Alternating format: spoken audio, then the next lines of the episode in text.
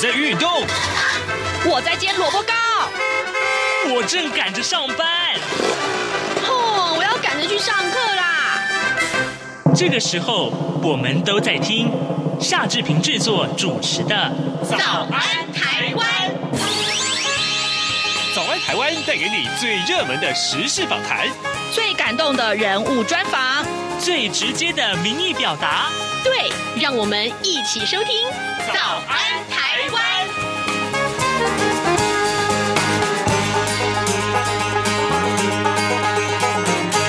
早安，台湾！我是夏志平。今天是二零二二年的六月二十号，星期一。在今天呢，早安现场这个单元里面，志平要跟您来谈这件事情啊。呃，三年多前啊，呃，早安台湾，我们曾经专访过阳光基金会倡导组的经理庄丽珍，我们请他呢为听众介绍脸部平权这件事情。待会儿呢，呃，志平要再度跟他连线啊，跟您来聊一聊。其实经过过这三年，脸部平平权运动有了什么样的进展？这是一个非常感人的话题。待会儿呢，再请啊丽珍经理跟我们一块儿连线喽。好的，在跟他连线之前呢，志平有一点点时间跟大家说一说各平面媒体上面的头版头条讯息。我们首先看到的是《联合报》啊，《联合报》上面头版头告诉我们，呃，风机干扰了雷达战备，呃，绿能发展跟国防安全到底这两个相冲突的时候该怎么办呢？嗯。我们来看看联合报的内文啊，政府推动风力发电啊，啊，西部沿岸陆续竖起了高耸的风力发电机。那军方证实啊，风机巨型的这个车叶啊，它旋转的时候呢，会干扰到爱国者跟天宫三型防空阵列雷达照明目标的这个反射波，那么影响到我军反飞弹和反飞机的这个任务啊。经部经济部把这个呃。新北啊，新竹北海岸的这个呃近海啊，设为风力啊海上这个风场的这个呃潜力场址。那对于沿岸。空军的这个天宫飞弹，还有海军的海风熊二反舰飞弹阵地，跟这个呃飞弹指管站啊，造成了影响。而，军方表示呢，会严格来审议相关的设施申请案啊。那么，空军过去啊，曾经因为杂讯在内的因素啊，否决了大概有六到八个风机设置的计划案。这也是我们目前看到联合报上面的头版头条讯息。接下来我们看看老师，呃，《自由时报》呃，《自由时报》头版头条关注到是养猪问题。各位，你不吃牛肉，你只吃猪肉是吗？嗯，那现在猪价要蠢动喽。好，因为这个营建成本大涨啊，而且缺工啊，又缺料。那国内最大的猪农，也就是台糖啊，它因为新式的猪场改建啊，严重的卡卡关了。那每一年的这个产量大概是三十三万头，呃，今年预预估会降到二十六万头，而明年恐怕只剩下二十二到二十四万头了，大减百分之二十一到百分之三十左右。虽然呢，农委会可以依照供需情况啊，预先因应调节市场，但是呢，玉米啊这些个呃饲料的价格啊涨个不停啊，呃，民间的这个超养的意愿其实是不高的，所以未来一年半啊，国内的猪价恐怕会易涨难跌。这个消息要告诉你，要先有点心理准备了啊！哦，《中国时报》上面头版头条告诉我们，军情局啊爆出了这个招考情报员的弊案啊，前局长罗德明他安排上校辅导口试加分，呃，帮助啊，这个有一个呃道教总会的这个前理事长之女来录取了。这件事情是中国时报今天早上为您关注的。其他呢，两份财经专业报纸上面呢，都是提到的是台股听反弹，还有就是联电的车用大单已经到手了，这对台北股市都会有影响的。好，现在时间已经是早晨的七点零四分三十八秒，我们要先进一段广告，广告过后马上就回到节目的现场来。哎，你知道吗？侨委会今年的海外华文媒体报道大奖开始征件了。真的吗？没错，今年是以全球变局下的变与不变，发挥海外华媒影响力为主题，总共规划平面、网络报道类、广播报道类、电视影音报道类三个类别奖项。不止如此，还有全球新闻志工限定的侨务电子报新闻报道特别奖。只要你是侨务电子报的新闻志工，而且报道作品有在侨务电子报刊登过，就可以报名喽。那参赛作品只要是聚焦台湾、报道台湾，而且在限定刊播期间于中华民国境外媒体平台刊播就可以了吗？没错，把握时间，在七月三十一日前上网完成报名。那我赶紧上二零二二海外华文媒体报道大奖官网查询相关征件规范，网址 https 冒号双斜线大写 c l j a o m 的大写台湾 dash 大写 w o r l d net。以上资讯由中华民国侨务委员会提供。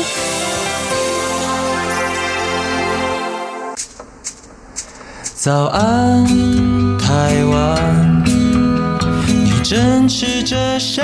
么样的早餐？吐司加火腿蛋，咬一口，然后收听中央广播电台。早安现场。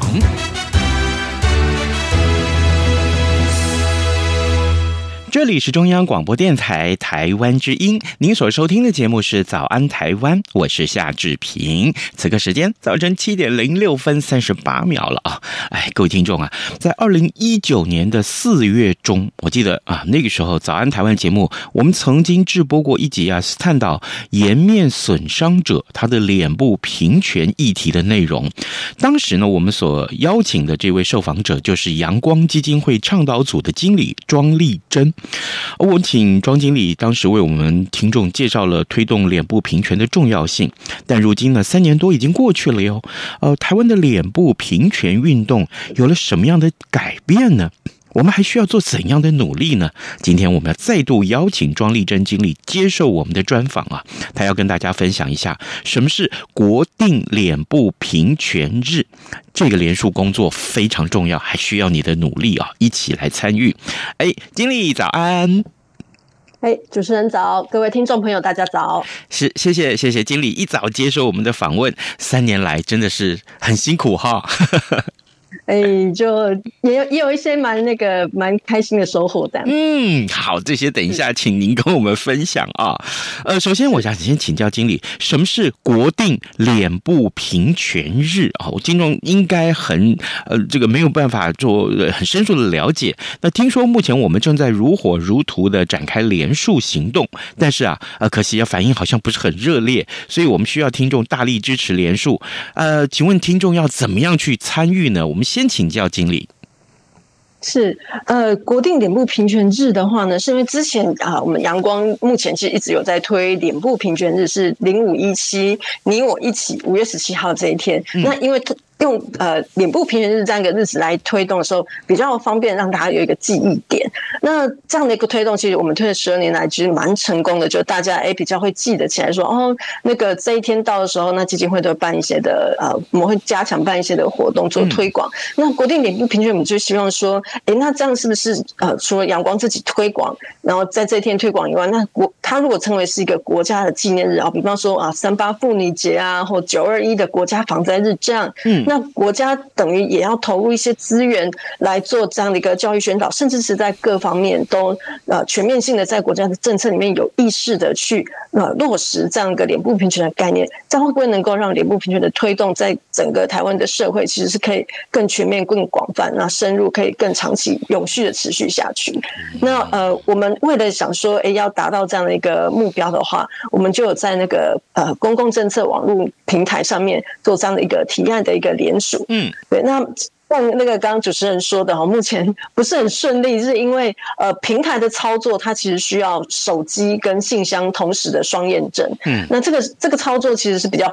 麻烦的。好，那就变成说，哎，蛮多我们的支持者啊，就是因为大家都习惯用手机嘛，哈，嗯，那就是。等于在操作上就有点麻烦的时候，大家就会觉得很多人就会放弃，尤其是非常多我们的支持者可能呃是中高龄的朋友的时候，或者平常比较没有那么常手使用手机，他一时之间会懵了，就会被被这样一个程序给弄混淆，那就会常常就会放弃，那甚至就是有的时候就是在认证上面会卡关哦，这个平台可能不知道为什么就是呃会出现异常啊，或者是说让大家操作种种的一些不顺利，所以我们蛮多支持者。放弃的比率蛮高的，嗯、所以我就是必须要收集到五千份的复议哈，这个提案才会过关。嗯、但是我们目前哈，一直到就是今天，其实我们连一半都还没到，可是我们只剩二十二天了，情况还蛮危急的。二十二天，然后一半都还不到，各位听众，怎么能够不一起来努力呢？对不对？是，所以李经理，那我们要上到什么样的一个网址啊、呃，或者来到什么样一个呃网页啊？呃，要搜寻什么才可以搜寻得到这个呃所谓的连数的这个入口呢？是，呃，大家可以呃搜寻就是公共政策网络参与平台，或者是直接打提点字，哦，那就可以那个进到这个呃参与平台上面。那平台上面呢，就是大家进去就可以看到，就是哎有一个来复议，就是在它上面的那个搜那个它的一些题项里面会有个来复议。那在来复议里面，那请大家就是在搜寻的栏位里面输输入脸部平权，嗯嗯，就可以很就可以看到国定脸平日。国定脸部平权日这样的一个提案，嗯、那就是请大家可以就是哎也看一下我们的主张，那就可以选说哎我要我要复议，好，那就可以进入这样的一个复议程序。只是说他必须要登入，嗯，对对对，要登入，然后呃要刚刚你所说的要有这个信箱跟手机的双验证，对对，嗯哼，好。这个可能我们的听众会觉得，如果你呃这边志平还是要请各位听众啊，就是呃你先不要怕麻烦啊，我们先上去看一看，因为这件事情啊，很可能啊跟你我啊还有我们长久以来支持的这个平权运动是非常有关的，所以呢，请各位一定要耐心的上到呃这个呃公共政策参与平台，或者是这个去找到这个脸部平权的这个呃支持的网站，我们上去一块来。来呃连署啊，参与这个连署，这是非常重要的。所以呢，刚刚经理告诉我们，呃，只剩二十二天了，时间其实不算这个呃这个充裕啊，没剩多久。对，对真的真的一定要赶快加油，一定要去。哎，经理，那可是万一哦，万一了哈，没有达到的话哈，那那、嗯、这个会怎么办呢？怎么样呢？呃，如果没有达到，变成说我们在这个它平台有一个规定，就之后大概大概一年不可以再重新提案。那变成说，当然我们呃要持续跟主管机关做反应，主管机关就是内我们这个议题的主管机关是内政部，那就是说变成呃，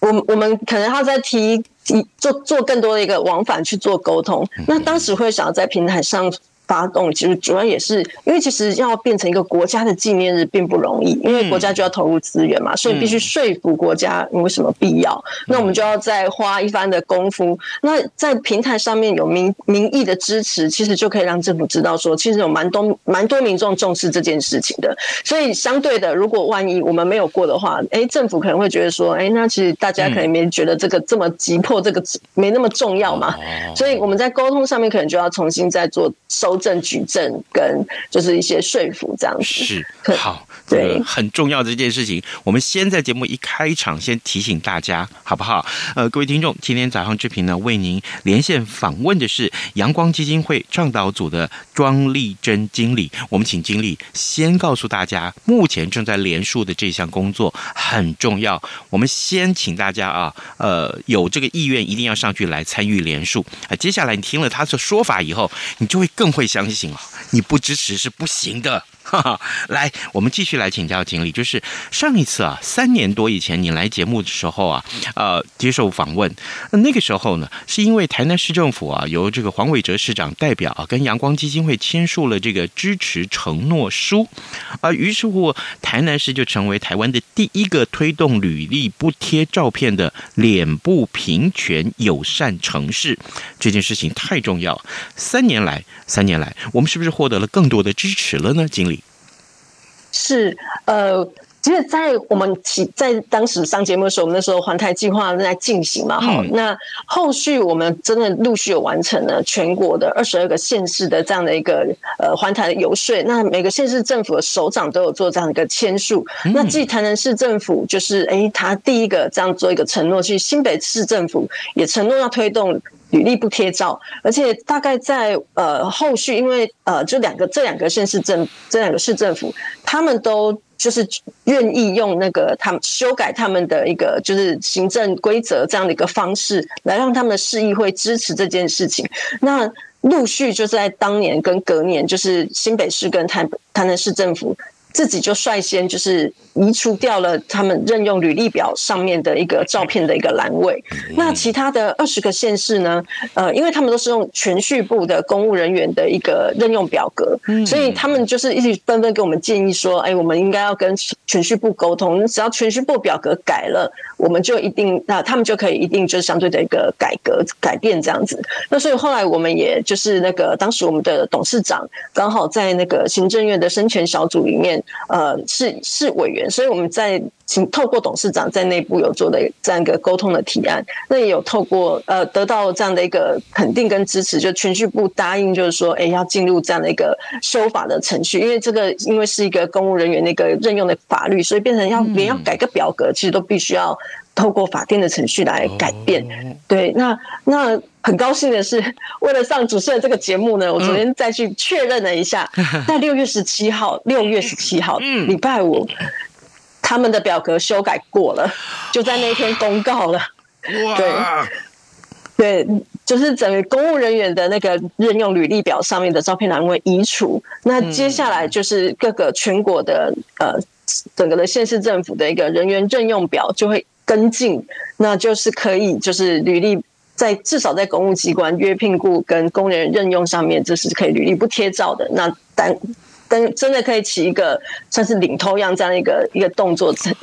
那我们觉得这是一个很好的一个进展，是真的很棒哎！哇，真的是啊！三年多以来有了这么棒的成果，而且很重要的各位，呃，我不知道您呃在是不是曾经去应征过公务人员，参加过这个国家考试，那一定要在履历表上面贴照片，这是过去的规定。但是啊，但是啊，您知道吗？对于呃脸部有这个伤残的朋友啊，或者说脸部伤损的朋友，其实他们会觉得说怎么办？我我这个照片上面会显露出我的这个脸部上面的一些缺陷，那我心里面就会有一点点担忧，会不会呃主考者或者说呃这个这个主考官一看到我这个脸部的照片，他就会觉得，诶，这个有疑虑哦，于是乎连第一次考试的机会或第一次面试的机会都没有，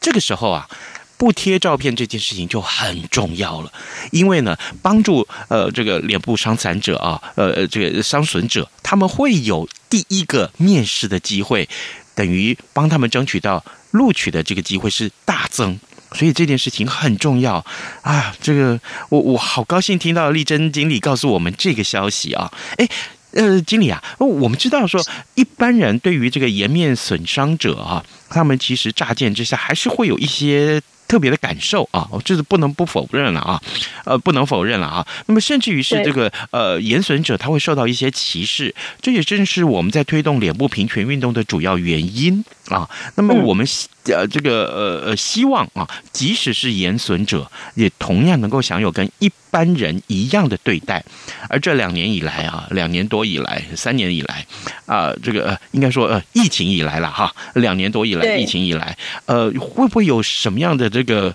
因为疫情的关系，那大家都戴上了口罩了，对不对？那对于这个严损者而言，我们是不是受到的差异的对待有没有什么样差异呢？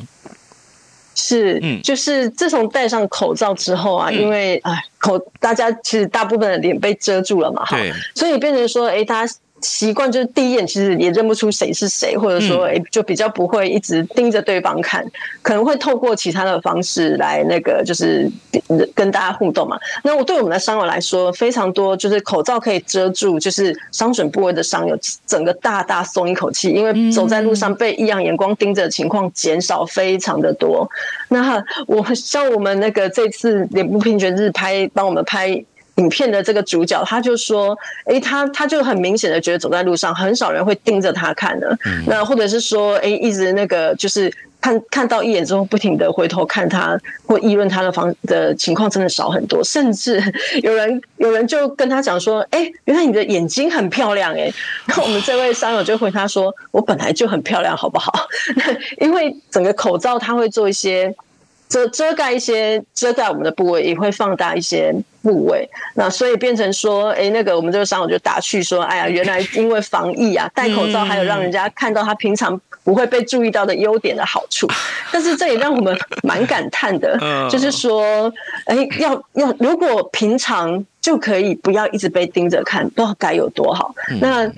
我们现在因为是朝向跟病毒共存嘛，哈，那未来其实口罩很快有可能口罩令在不久的未来是有可能会解除的，嗯，就真的会还蛮希望说，哎，是不是我们在疫情期间啊，大家就是。已经习惯必须要多一点了解，多一点的互动，才能够去认识这个人的好的这种情互动习惯，是可以延续到以后不用戴口罩了，也可以继续保持下去。嗯，哦，就不要再回到像以前啊、呃，没有戴口罩的疫情发生之前，哎，很容易就会对外表不一样的人就盯着看。哦，那或者是说，第一眼就靠这个外表开始，就马上有一些的想法，嗯，很希望就是这个疫情而来的，我们说什么因祸得福的一个好处嘛，哈，就是大家会去发现一些平常你不会发现的优点的这这个习惯，哦，或者说多多一点去去认识一个人，而不是只从外表就马上去有一些想法，这个习惯可以保持下去。哇，真的很棒哎！各位听众，你们有没有听到丽珍经理跟我们的分享？哈，你看，原来啊，他们其实真的就是呃的严损者，他们非常啊、他们经常会感叹说：“啊，如果如果我不被。”这个总是盯着我的外貌来看，而且有很多人会开始注意到不？哇，你的眼睛其实很漂亮。更重要的是，如果大家可以从此啊，从此以后，大家开始是说，原来多沟通、多啊这个互动才是最重要，才来互动跟沟通之后才来下定论啊，这件事情有多重要？哦，对于这个呃伤损者来讲，其实他们更需要的是这个。各位，你你你是不是跟呃一般人一样啊？就是平常我们看到某一些人的长相的时候，会觉得说，哦，他长得很好看，说我愿意跟他多聊聊天、多沟通、多交往。可是你知道吗？这对于一般的伤损者来讲，脸部伤损者来讲，其实这是他们心里面很大很大的心声跟挣扎。啊，今天丽珍经理告诉我们这些之后，我心里面也是非常的感动的啊。好，呃，现在已经时间已经是早晨七点二十二分了。嗯，我们今天在线上为您访问的是呃阳光基金会倡导组的经理。庄丽珍，呃，经理，接下来我继续来请教您，就是呃，所以根据基金会的统计，这些年来啊，有关于这个伤损者啊困扰的民众啊，在人数上是增加的吗？啊，然后呃，他们所受到的差别待遇有没有改善一些？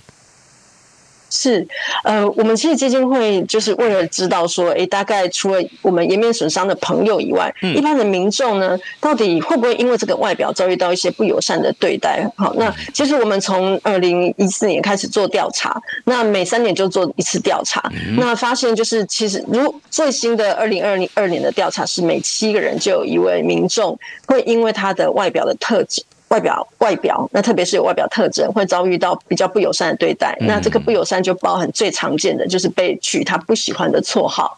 那再不然就是被恶意的开玩笑啦，哦，或者甚至直接的批评他的外表。哦，那那或者是就是会对他做出一些就是直接嘲笑的这样的一个行为。哦，那就是每七个人有一个，这个跟上一年的上一届三年前的。的调查比较起来，嗯，其实没有太大的变化。嗯，那这个没有太大的变化呢，就是呃，等于维持嘛，哈，那维持。维持的话，感觉就是等于没有进步啊。嗯，好，那如可是如果说跟十年前的调查相比是有进步的，好，那只是说对，那只是说，哎，跟因为十年前的调查是每五个人就有一个比例就更高，那只是说，哎，我们比较担心的就是说，哎，刚刚我们谈到嘛，疫情其实就是大家的脸因为口罩都被盖起来了，那理论上不是应该要大大减少才对吗？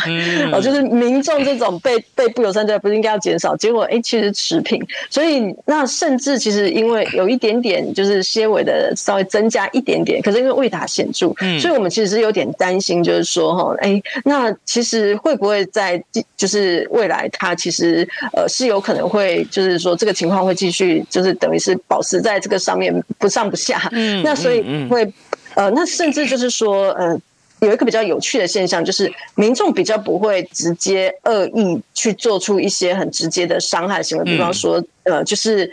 直接去对你批评跟取绰号的这个比例其实是有下降的。可是呢，可是呢，有一个是增加的，也就是民众如果发现这个人的外表不太一样，嗯，他一直一直看他的这个比例其实是增加的，只是说他不会在口语上马上就给予一些。